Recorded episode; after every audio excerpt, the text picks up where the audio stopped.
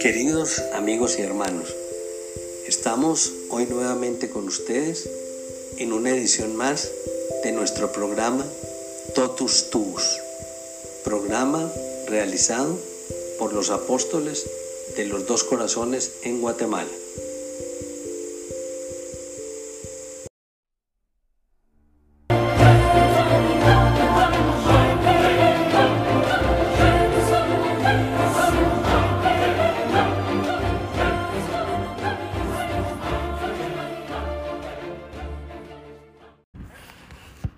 Sexta aparición, 13 de octubre de 1917. El 13 de octubre amaneció lluvioso y frío, pero eso no impidió que se reunieran miles de personas de 70 mil a 100 mil según los medios, en Coba de Iría. Todos hablaban del gran milagro anunciado, aunque muchos no creían que se fuera a producir, entre ellos los periodistas enviados por los principales diarios de Lisboa. También estaban presentes algunas personalidades de la época consideradas libre pensadores. Los videntes llegaron acompañados de sus padres. A duras penas lograron abrirse paso entre la multitud, que aguardaba de pie, mojados hasta los huesos y con los pies embarrados. Nada más llegar al lugar de las apariciones, Lucía pidió que todo el mundo cerrara los paraguas aunque seguía lloviendo. Luego, a punto de dar las doce, se estremeció y gritó El relámpago. ya está aquí. ya está aquí. Su madre, María Rosa, le pidió que se asegurara. Mira bien, hija mía, ten cuidado de no engañarte. Pero Lucía ya no la oía, había caído en éxtasis. ¿Quién sois, señora? ¿Qué decíais de mí? preguntó Lucía. Soy la Virgen del Rosario. Deseo que en este lugar se levante una capilla en mi honor, que continuéis rezando el rosario todos los días. La guerra va a acabar y los soldados volverán en breve a sus casas, repuso la aparición. Tenía muchas cosas que pedirle, si curaba a algunos enfermos y si convertía a algunos pecadores. Tendría que pediros tantas cosas, exclamó Lucía. A unos sí, a otros no. Es preciso que los hombres se enmienden, que pidan perdón de sus pecados, que no ofendan más a nuestro Señor, que es ya demasiado ofendido, respondió la Virgen con el rostro triste. Y abriendo las manos, las hizo reflejarse en el sol, y mientras se elevaba, continuaba el reflejo de su propia luz proyectándose en el sol. Mirad al sol, gritó Lucía. Y todos fijaron sus ojos en él, contemplando asombrados un prodigio en el cielo. El sol empezó a brillar en el firmamento. De pronto se convirtió en un disco de plata rodeado de una brillante corona. Luego se puso a temblar, a dar vueltas sobre sí mismo, como una rueda de fuego, proyectando en todas direcciones haces de luz de distintos colores, verde, rojo, azul, anaranjado. El fenómeno se repitió por tres veces y al final el sol, zigzagueando, pareció desprenderse del firmamento y avanzar hacia la tierra. Cuando ya estaba muy cerca de la multitud, que aterrada había caído de rodillas, se detuvo repentinamente y zigzagueando de nuevo, se alejó como se había acercado y se colocó otra vez en su lugar en el cielo. Ningún observatorio astronómico percibió alteración en el Sol, ni las órbitas de, de los planetas se vieron afectadas, pero una multitud inmensa de personas llegó empapada por la pertinaz lluvia de octubre, cuando en octubre llovía, y en cuestión de minutos el astro sol no solo jugó con su vista, sino que secó casi instantáneamente sus ropas. El prodigio completo tuvo una duración de unos diez minutos. Todos los presentes, sin excepción, lo vieron, e incluso aquellos que estaban a muchos kilómetros del lugar de las apariciones contemplaron aquella danza del sol. El milagro del sol, como se ha denominado a este suceso, fue contemplado también por los periodistas enviados por sus medios. Una de las crónicas más citadas es la de Abelino de Almeida, que escribió el relato para el diario portugués O Século. El texto tiene fecha del mismo día 13, pero fue publicado en la edición matutina de Lisboa el 15 de octubre. Almeida relata en su crónica. Al alba, los nuevos grupos se apresuraron a cruzar el pueblo y el silencio habitual fue roto por cánticos de, las más variadas clases. Cuando el día aclaró, el clima se veía amenazante.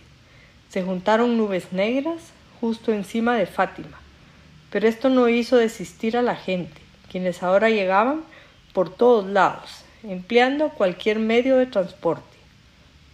Había lujosos automóviles a motor viajando a toda velocidad, carretas de bueyes a los lados de la carretera, carruajes, victoria, carruajes cerrados, carros con asientos improvisados y en los cuales ya no podía subirse un alma más. Todos llevaban comida, tanto para ellos mismos como para sus bestias, los cuales hacían su parte con impavidez. Hacia las diez de la mañana el cielo lucía completamente oculto, detrás de las nubes y la lluvia comenzaba a arreciar. El fuerte viento golpeaba y limpiaba el agua del rostro de la gente. Los peregrinos estaban empapados hasta los huesos, así como el terreno. Ni uno ni otro estaban bien protegidos contra el clima, pero nadie se quejó o emprendió el camino de regreso. Aunque algunos buscaron refugio debajo de los árboles y las murallas, la gran mayoría permaneció indiferente hacia la lluvia, continuando su viaje. El lugar donde supuestamente la Santísima Virgen se ha aparecido está frente a una gran extensión de la carretera que lleva alegría y donde se encuentra donde se encuentran estacionados los vehículos de los peregrinos, pero la gran mayoría de las personas se congregaron alrededor de un encino, el cual, según los niños, los videntes, es el pedestal de Nuestra Señora. Se podría imaginar la escena como el centro de un gran círculo formado por los espectadores. Visto desde la carretera, el cuadro es pintoresco. Los campesinos, refugiándose debajo de sus paraguas, acompañan la descarga del forraje con el canto de himnos y la recitación un tanto prosaica de las decenas del rosario. Las personas caminan con dificultad a través del pegajoso barro con el fin de ver al famoso encino de cerca, con sus ramas en forma de arco y sus, linternas colgantes. Varios grupos se turnan para cantar alabanzas a la Virgen, mientras que aterrorizadas liebres corren entre la multitud y solo son notadas por unos cuantos chavales, quienes las atrapan y las muelen a palos. Repentinamente escuché los gritos de miles de voces y vi que la multitud se dispersaba a mis pies. Y aquí y por allá se concentraban en pequeños grupos alrededor de los árboles, dando la espalda al punto al que dirigían antes su atención y volteaba a ver al cielo del lado opuesto. Entonces ellos observaron un espectáculo único, un espectáculo increíble para cualquiera que no lo haya visto. Desde la carretera, donde los coches quedaron estacionados y varios cientos de personas permanecieron, no teniendo el coraje de avanzar hacia el campo lodoso, uno podía observar a la inmensa multitud mirando hacia el sol, el cual apareció en su cenit, abriéndose paso entre las nubes. Parecía un disco plateado sin adornos y era posible fijar la mirada en éste sin el menor daño. No quemaba los ojos, no los cegaba, uno podría decir que estaba ocurriendo un eclipse. Un inmenso clamor se levantó, y aquellos quienes estaban más cerca de la multitud les escucharon decir Milagro, prodigio, prodigio. La actitud de la gente nos transportó a los tiempos bíblicos. Estupefactos y con la cabeza descubierta miraron a los cielos. Ante sus deslumbrados ojos el sol temblaba. El sol realizó movimientos inusuales y bruscos, desafiando todas las leyes del cosmos y seguía la típica expresión de los campesinos. El sol danzó. ¿Qué es lo que vi en Fátima que fue tan extraño? La lluvia, a una hora anunciada por adelantado, cesó de caer.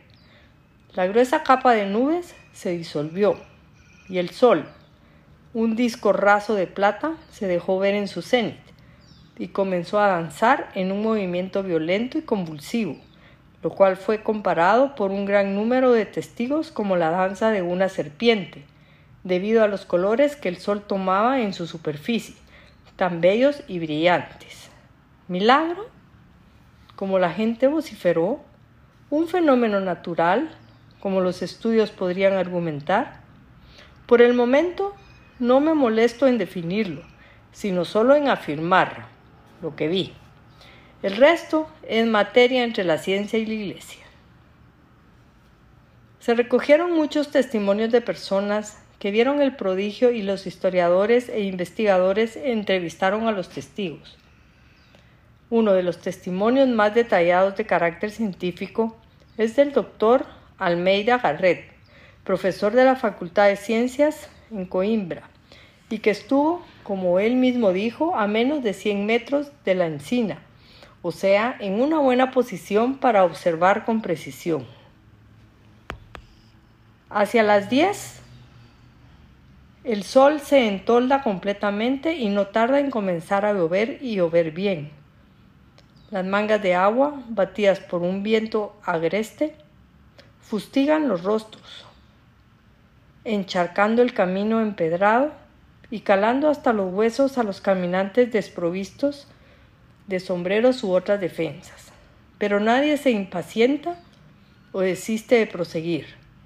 Pero el grueso de los grupos, millares de personas, se congregan en torno de la pequeña encina que, al decir de los pastorcitos, la visión ha escogido por, por su pedestal.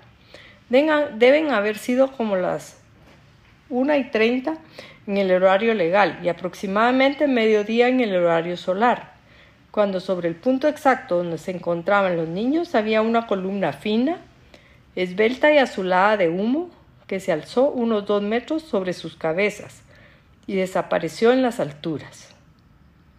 Este fenómeno, que fue perfectamente visible a simple vista, duró solo unos segundos. No habiendo tomado el tiempo, no podría decir si duró menos de un minuto o más.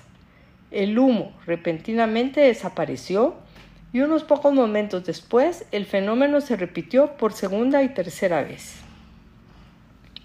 Las tres veces y especialmente en la última, las columnas subieron y desaparecieron en la atmósfera gris. Miré en esa dirección con mis anteojos puestos. No fui capaz de ver nada excepto las columnas de humo, pero estaba convencido de que había sido producido por algún incensario que estaba balanceándose. Entonces unas personas cuya fe es irreprochable me dijeron que este fenómeno fue consistente en los días 13 de los cinco meses previos y que nadie los había producido mediante fuego ni esta ni las otras veces. Observé el magneto, que parecía atraer todas las miradas y lo vi como un disco de bordes limpios, luminoso y brillante, pero que no lastimaba los ojos. No estoy de acuerdo con la comparación que escuché en Fátima, la del disco llano y plateado. Era mucho más claro, rico, brilloso en sus colores y tenía un lustre perlado. Tampoco lo compararía con la luna en un cielo claro ya que uno lo veía y lo sentía como un cuerpo viviente. No era esférico, como la luna, parecía como una rueda glaciada, hecha de madreperla. No podía confundírsele, no había neblina que lo ocultara, y no estaba opaco, difuminado o velado. En Fátima irradió luz y calor y apareció con sus bordes bien definidos en forma de rueda. El cielo estaba moteado con pequeños cirros que dejaban ver el cielo entre ellos, por aquí y por allá, pero el sol muchas veces permaneció en lugares de cielo limpio. Las nubes pasaban de este a oeste y no oscurecían la luz del sol dando la impresión de que pasaban detrás de éste, aunque algunas veces estas motas de blanco tomaban tonos rosados o de azul diáfano cuando pasaban frente al sol. Un hecho admirable fue el que uno pudiese fijar la vista en este brasero de luz y calor, sin dolor en los ojos o encegar la retina. El fenómeno, excepto por dos interrupciones, cuando el sol parecía enviar rayos refulgentes de calor que nos obligó a desviar la mirada, debió haber durado unos 10 minutos. El disco solar no permaneció inmóvil. Esto no fue como el titileo de un cuerpo celeste, ya que giró sobre sí mismo en un frenético arremolinamiento. Durante el fenómeno solar, el cual ya he descrito en detalle, hubo cambios de coloración en la atmósfera. Mirando al sol, noté que todo se oscurecía. Primero miré a los objetos más cercanos y luego extendí la mirada tan lejos como el horizonte. Vi todo de un color de tono amatista, azulado. Los objetos que me rodeaban, el cielo y la atmósfera, eran todos del mismo color. Un encino cercano lanzaba una sombra del mismo color sobre el suelo. Entonces escuché a un campesino próximo gritar con estupefacción. Miren, esa señora es toda amarilla. Y de hecho, todo, cercano y lejano, había cambiado, tomando la coloración amarillenta de un viejo damasco. La gente se veía como si sufrieran de ictericia y me recordó una sensación de diversión al ver que todos lucíamos tan feos y poco atractivos. Mi propia mano era del mismo color. Entonces, súbitamente, se escuchó un clamor, un grito de angustia que salía de la multitud. El sol, que giraba frenéticamente, parecía desprenderse del firmamento y avanzaba amenazante sobre la tierra como si fuese a impactarla con su enorme y fiera masa. La sensación durante esos momentos fue terrible. Todos los fenómenos que he descrito fueron observados por mí en un estado calmo y mentalidad serena y sin ninguna perturbación emocional. Finalmente, debo declarar que nunca antes del 13 de octubre hube observado algún fenómeno atmosférico o solar similar. La despedida. Mientras la multitud contemplaba aquel prodigio en el cielo, la Santísima Virgen se despedía de los tres pastorcitos con la visión que les había prometido en la anterior aparición. Vieron al lado del sol a San José con el niño y a Nuestra Señora vestida con un manto azul. San José y el niño parecían bendecir al mundo con unos gestos que hacían con la mano en forma de cruz. Poco después, desvanecida esta aparición, vieron a nuestro Señor y a Nuestra Señora, que les parecía que era Nuestra Señora de los Dolores. Nuestro Señor parecía bendecir al mundo de la misma forma que San José. Al desvanecerse esta aparición, les pareció ver todavía a Nuestra Señora en forma parecida a Nuestra Señora del Carmen. ¿Quiénes eran Jacinta, Francisco y Lucía? Jacinta Marto, 1910 a 1920. Jacinta Marto Santos nació el 11 de marzo de 1910 en Aljustrel, parroquia de Fátima, Consejo de Vilanova de Orem, en la Sierra del Aire, en el centro de Portugal. Era la más pequeña de los hijos de Manuel Pedro Marto y Olimpia de Jesús Santos. Su vida fue breve, apenas vivió diez años, pero ciertamente muy plena. Las memorias que escribió Sor Lucía, su prima, han sido una fuente fiable para conocer a esta niña que la Iglesia ha declarado santa. Lucía no trató mucho a Jacinta antes de los sucesos. Su recuerdo era que Jacinta tenía un carácter susceptible y que le atraía poco. En los juegos, por ejemplo, se enfadaba con cualquier cosa y se callaba en señal de protesta, hasta que alguien le hacía un cariño y entonces exigía escoger el juego y la pareja, cosas de niños. Sin embargo, Lucía afirmaba que ya entonces su prima tenía muy buen corazón y un carácter dulce y tierno.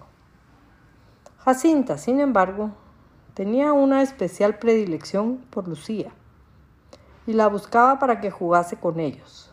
Jugaban en el huerto, pegado a la casa de los padres de Lucía, donde estaba el llamado Pozo del Arneiro. Uno de los juegos preferidos por Jacinta era el de los botones, es decir, el que pierde debe entregar un botón suyo al que gana. Con frecuencia era Jacinta la que ganaba y la pobre Lucía se quedaba sin botones en el vestido. Y cuando su madre la llamaba para comer, aparecía en casa sin botones muchas veces, pues Jacinta era muy tacaña y no le quería devolver, para tener con qué jugar otra vez, sin tener que utilizar los suyos. Solo con fuertes amenazas de no volver a jugar más, los devolvía de mala gana a su prima. También le gustaba mucho bailar y lo hacía con bastante acierto, sobre todo cuando su hermano Francisco tocaba con la flauta alguna danza popular, baile al que se unía su prima Lucía. La delicadeza de su alma se puede observar en algunas anécdotas. Dejó de jugar con otros niños porque su tía, la madre de Lucía, riñó a un niño que había dicho algunas palabras inconvenientes. Desde entonces ya solo jugaba con Francisco y Lucía, pues decía que no quería aprender cosas feas que son pecado y disgustan al niño Jesús. Un día que jugaban a las prendas, le tocaba mandar a Jacinta y pidió que corriese detrás de las mariposas hasta traer una que hubiese cazado o arrancar una determinada flor. Otro día le tocó a Lucía mandar y le mandó que le diera un abrazo y un beso al hermano de Lucía, que estaba escribiendo en una mesa. Ella respondió, eso no, mándame otra cosa. ¿Por qué no me mandas a besar a aquel Cristo que está ahí? Pues sí, respondió Lucía, sube encima de una silla y tráelo aquí. Y de rodillas le das tres abrazos y tres besos, uno por Francisco, otro por mí y otro por ti. A nuestro Señor le doy todos los que quieras. Y corrió a buscar el crucifijo. Lo besó y lo abrazó con tanta devoción que nunca más Lucía se olvidó de aquello. Después miró con atención al Señor y preguntó, ¿Por qué está nuestro Señor así clavado en una cruz? Porque murió por nosotros, le respondió Lucía. Cuéntame cómo fue. Quería saber Jacinta. Y Lucía, que había aprendido de su madre el relato de la pasión de nuestro Señor, se la expuso a Jacinta, que enternecida comenzó a llorar mientras decía, Pobrecito nuestro Señor. Ya no debo cometer ningún pecado no quiero que nuestro Señor sufra más. A partir de entonces, este comentario lo repitió bastantes veces. En relación a la procesión del corpus, hay una historia que define también la finura de su alma. La primera vez que fue con su madre, observó que unos niños vestidos de ángeles echaban flores a nuestro Señor. Lucía Siempre iba vestida de angelito en la procesión, porque su hermana era celadora del corazón de Jesús. Jacinta le pidió a Lucía que supliese a su hermana, que le dejase ir también, y le dijo que sí. Le probó un vestido y en el ensayo explicó cómo se le debían echar las flores al niño Jesús. Entonces Jacinta le preguntó, ¿y nosotros le veremos? Sí, le respondió la hermana de Lucía. Lo lleva el señor prior. Jacinta estaba contentísima y preguntaba a diario cuánto faltaba para la fiesta del Corpus Christi, hasta que llegó el día tan ansiado, lo cual le producía una gran alegría. Colocaron a Lucía y a Jacinta juntas en el altar y al lado del palio, cada una con su cesto de flores. En los sitios señalados por la hermana de Lucía, Lucía tiraba a Jesús sus flores, pero Jacinta estuvo todo el tiempo pendiente del prior, y por más señales que le hizo Lucía, no tiró ninguna, solo se limitaba a mirar al prior. Al terminar la función, al terminar la, función la hermana de Lucía se sacó de la iglesia, la sacó de la iglesia y preguntó, Jacinta, ¿por qué no echaste las flores a Jesús? Porque no lo vi, le respondió. Después Jacinta preguntó a Lucía, ¿tú viste al niño Jesús? No, pero tú no sabes que el niño Jesús no se ve porque está escondido en la hostia que recibimos cuando comulgamos, le dijo Lucía. A la pregunta de Jacinta de si hablaba con él cuando comulgaba, Lucía le dijo que sí y que no le veía porque está escondido. Durante las apariciones. La aparición del ángel precursor de las apariciones marianas cambió la vida de los tres primos, llevándoles a la oración y a hacer sacrificios. Algunas de estas mortificaciones eran inusuales para su edad. Por ejemplo, en pleno verano, con elevadas temperaturas y un sol brillante, ofrecían el no beber en todo el día. Esta sed provocaba en Jacinta dolores de cabeza. Un día que le dolía mucho, le espetó a su hermano. Diles a los grillos y a las ranas que se callen. Me duele tanto la cabeza. Entonces Francisco le preguntó, ¿no quieres sufrir esto por los pecadores? Sí quiero, déjalos cantar, respondió la pobre criatura, apretando la cabeza entre las manos. Ayunaban de comer por la conversión de los pecadores. Otro día en que Jacinta comenzó a comer bellotas amargas de los robles para hacer mayor sacrificio, le dijo a Lucía. Jacinta, no comas eso, que amarga mucho. Lo hago porque son amargas, para convertir a los pecadores. También descubrieron que las ortigas, si las apretaban, producían un fuerte picor. De esto se dio cuenta Jacinta sin proponérselo. Un día que apretaba unas hierbas y cogió sin darse cuenta un puñado de ortigas. Desde entonces, de vez en cuando, se frotaban las piernas con las ortigas. No tomaban las uvas y los higos que les traían sus padres, los cuales se las ofrecían a otros niños, y siempre manifestaban entre ellos que lo hacían por los pecados de los hombres. Tras la primera aparición de la Virgen del 13 de mayo, habían hecho la promesa de no decírselo a nadie por orden de Lucía. Pero Jacinta no pudo contenerse y se lo contó a su madre, estando Francisco presente con gran enfado de éste. Lucía le amonestó con fuerza, lo cual provocó un gran llanto en Jacinta que a partir de ese momento supo mantener esa palabra. También a partir de ese día jugaba menos y pensaba que tenía que hacer más sacrificios por los pecadores. En varias ocasiones, Jacinta tuvo un papel clave en la resolución de dudas de su prima Lucía. Tras la segunda aparición, el 13 de junio, el párroco entrevistó a los tres y les advirtió que estas manifestaciones podrían ser obras del demonio. Ante las fuertes incertidumbres de Lucía sobre ello, Jacinta le respondió a su prima, no es el demonio, no. El demonio, dicen, es muy feo y está debajo de la tierra, en el infierno. Y aquella señora es tan bonita, y nosotros la vimos subir al cielo. Otro día, Lucía se planteó declarar que había mentido para acabar con todo el lío que se había organizado en el pueblo y con su familia. Pero Jacinta le dijo claramente, no hagas eso. ¿No ves que ahora es cuando tú vas a mentir y mentir es pecado?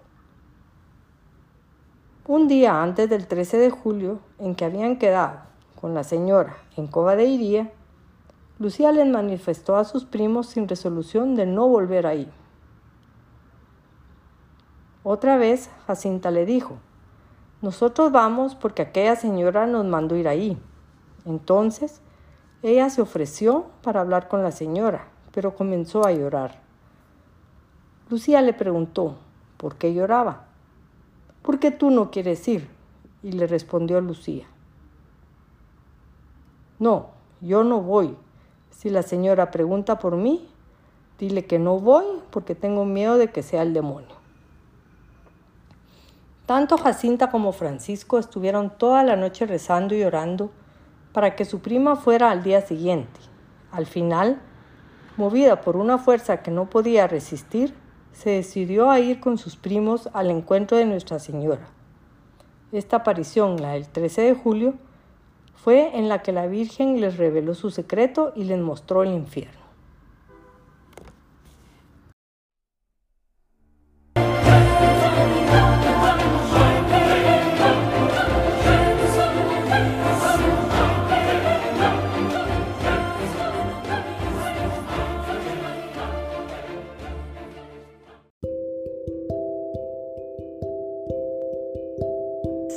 Terminamos entonces en el día de hoy con nuestro programa Totus Tus, programa realizado por los apóstoles de los dos corazones en Guatemala. Esperamos que esta semana continúe con muchas bendiciones para cada uno de ustedes, que nuestras misiones sean desarrolladas y nos lleven siempre por el camino de la santidad. Totus tus, oh María.